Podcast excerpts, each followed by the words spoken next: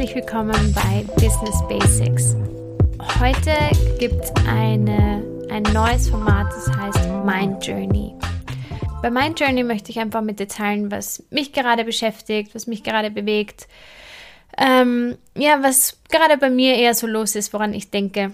Und ja, möglicherweise befindest du dich an einem ähnlichen Punkt, möglicherweise hilft dir das. Genau. Und heute geht es um das Thema Business und Minimalismus. Kann das zusammenpassen? Los geht's.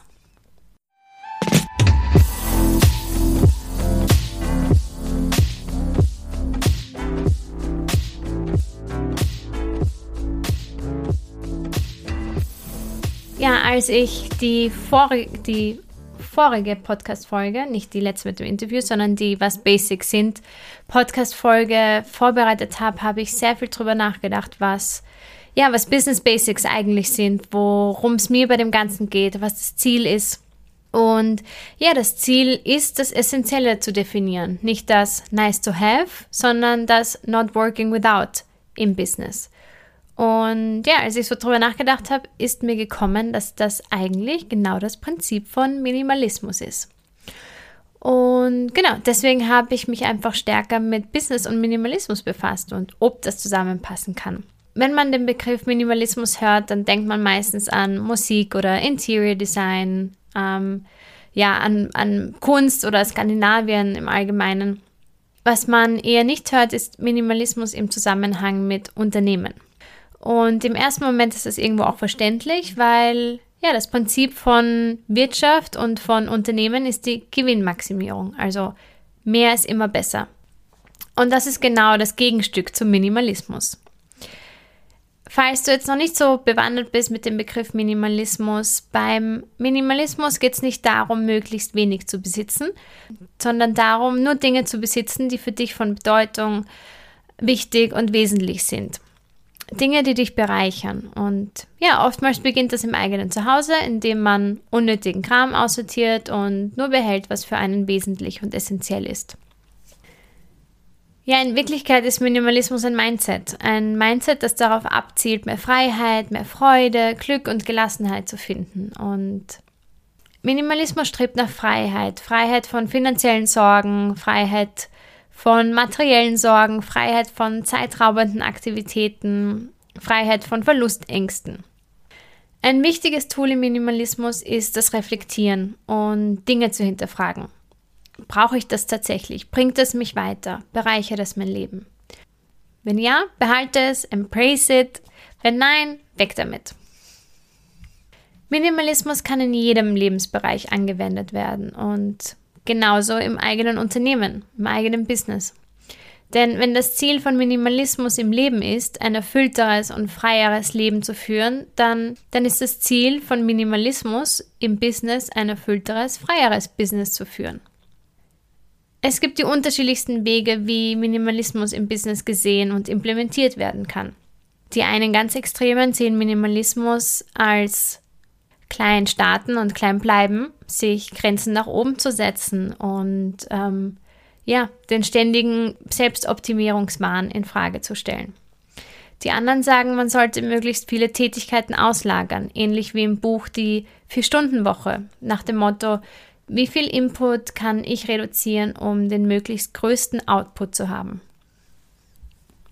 So wie im Leben gibt es nie nur einen Weg und nicht nur eine Perspektive. Und ich kann dir nun wieder meine Perspektive verraten. Und ich glaube, dass Minimalismus ein toller Weg sein kann, sein Unternehmen aufzubauen und zu führen.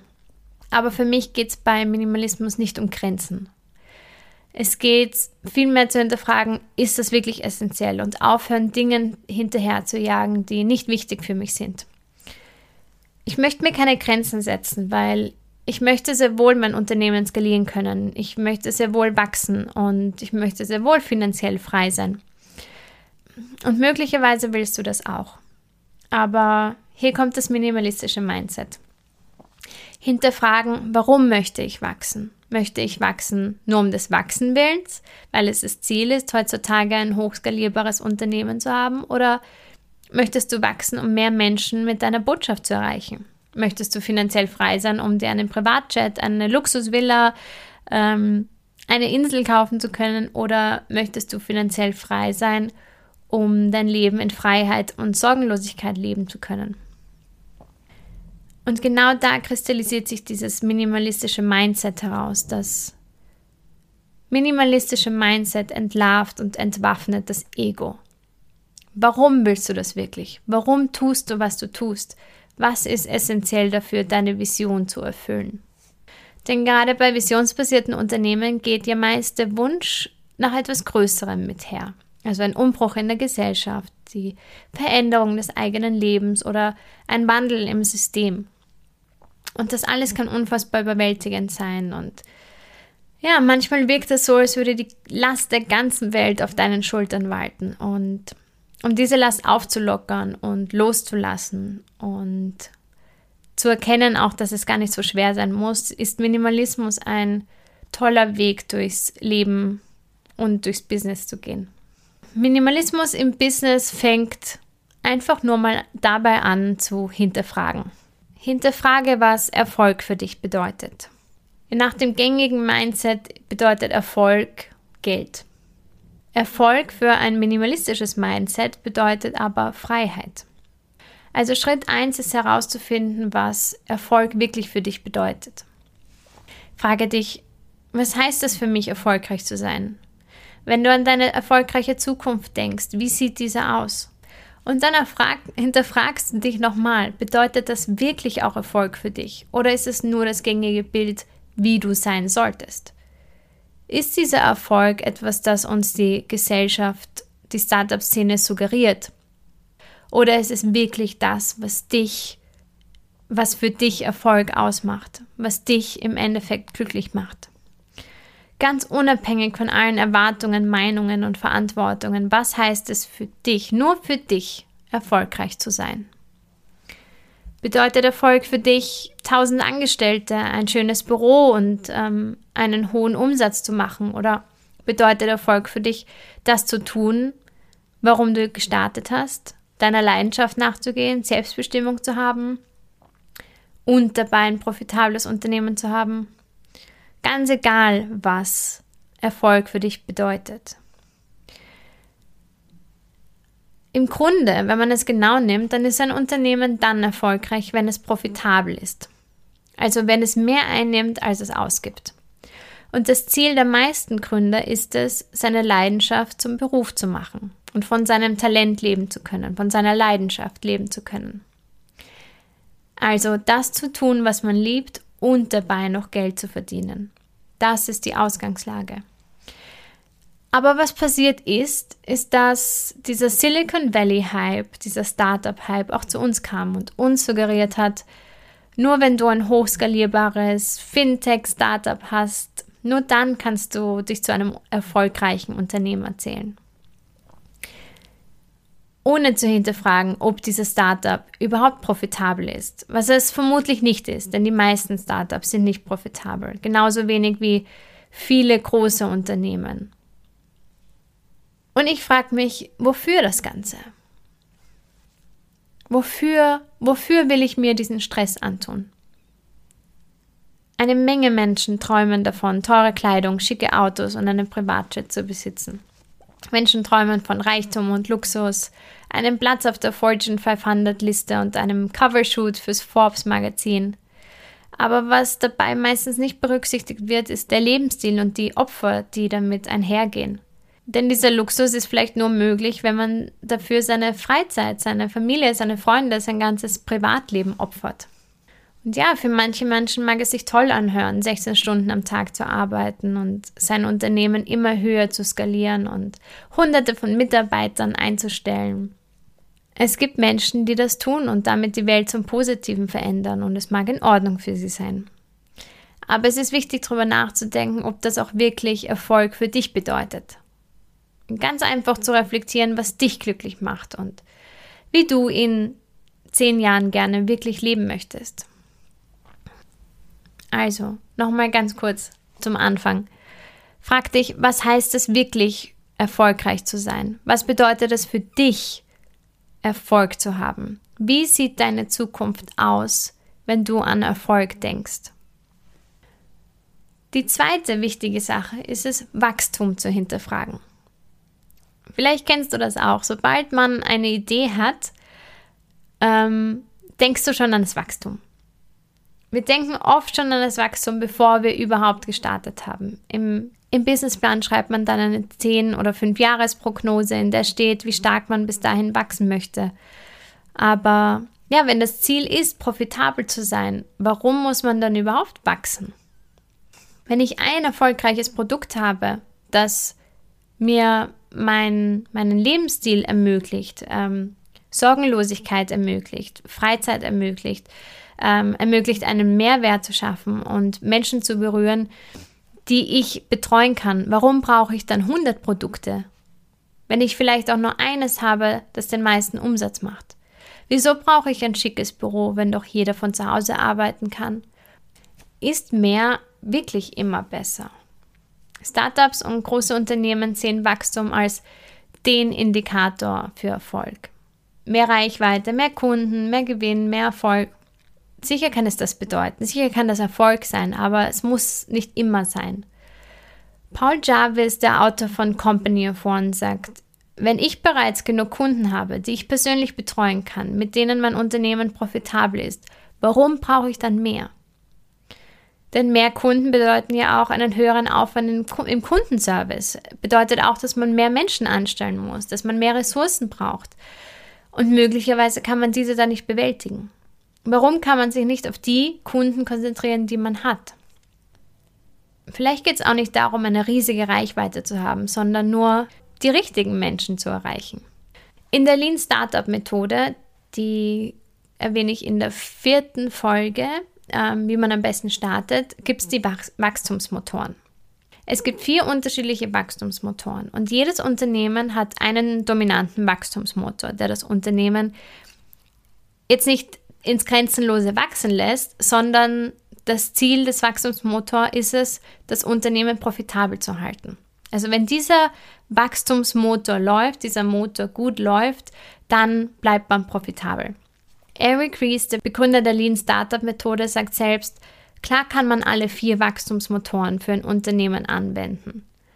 Aber es ist besser, sich auf einen zu konzentrieren. Eine Quelle, die das Unternehmen profitabel macht. Und wenn das gut funktioniert, kann man sich auf einen weiteren Wachstumsmotor konzentrieren. Aber ein Schritt nach dem anderen. Also ja, vielleicht geht es nicht darum, einfach nur zu wachsen, sondern einen Gang zurückzuschalten und achtsam zu erschaffen, achtsam zu wachsen und profitabel zu bleiben. Am Ende ist es doch so, dass wenn du dich nicht auf Wachstum konzentrierst, sondern darauf, ein tolles Angebot zu erschaffen, deine Kunden toll zu betreuen und ihnen ein schönes Erlebnis bietet, dann kommt das Wachstum ganz von selbst. Und zwar das nachhaltige Wachstum. Die dritte Sache, die wir unbedingt hinterfragen sollten, ist Fokus. Im Alltag werden wir sehr oft dazu verleitet, uns auf die falschen Dinge zu konzentrieren. Oftmals unterbewusst konzentrieren wir uns eher auf das, was jetzt angenehm ist, was jetzt ähm, ja nicht anstrengend ist. Zusätzlich kaufen wir Dinge, die wir nicht brauchen, um Leute zu beeindrucken, die wir nicht mögen. Werbung suggeriert uns, dass uns etwas im Leben fehlt, wenn wir dieses oder jenes nicht besitzen. Und auch wenn wir bis jetzt gar nicht das Gefühl hatten, dass uns etwas fehlt, denken wir es ab jetzt. Und genauso ist Business. Wir tun oft Dinge, die wir gar nicht wollen oder müssen, weil wir das Gefühl haben, wir brauchen es. Müssen wir wirklich fünf unterschiedliche Social-Media-Kanäle bespielen oder reicht auch einer, aber dafür bauen wir diesen richtig auf? Was bringt uns wirklich zu unserem Ziel? Statt einer To-Do-Liste kann man eine Erfolgsliste machen. Das Konzept der Erfolgsliste stammt aus dem Buch One, welches ein mega Minimalismus-Business-Buch ist, denn es besagt, dass der Schlüssel zum Erfolg das Konzentrieren auf eine einzige Sache ist. Eine To-Do-Liste enthält meistens viele Punkte, die erledigt werden müssen. Beim genaueren Hinsehen wird aber klar, dass die meisten Dinge nicht erledigt werden müssen, sondern erledigt werden können. Die wenigen einzelnen Punkte, die du wirklich tun musst, ergeben eine Erfolgsliste, wenn du diese Dinge erledigst, kommst du deinem Erfolg tatsächlich näher. Und indem du deinen Fokus hinterfragst und deine To-Dos aussortierst, die dich nicht an dein Ziel bringen, bekommst du automatisch mehr Zeit, mehr Klarheit, mehr Freude und kommst so vielleicht am Ende schneller an dein Ziel.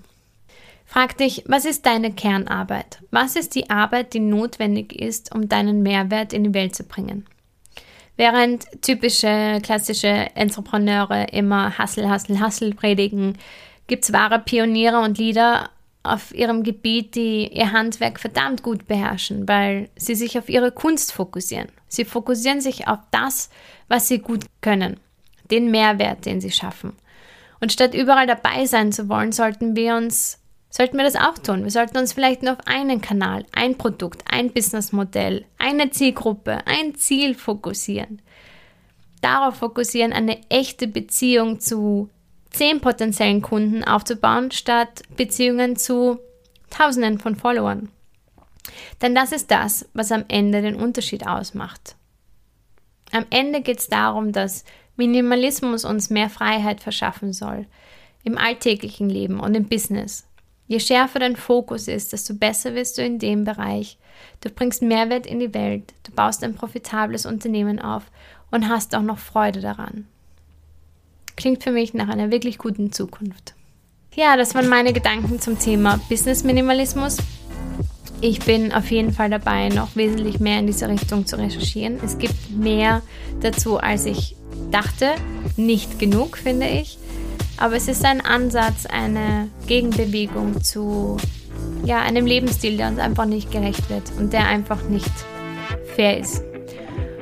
Ja, ich würde mich freuen, wenn du auch bei Instagram vorbeischaust und mir deine Gedanken da lässt, was du von Business Minimalismus, Minimalismus im Business hältst. Ähm, ich würde mich sehr freuen, wenn du mir eine positive Bewertung bei iTunes hinterlässt und immer wieder reinschaust. Ja, nie vergessen, du kannst das.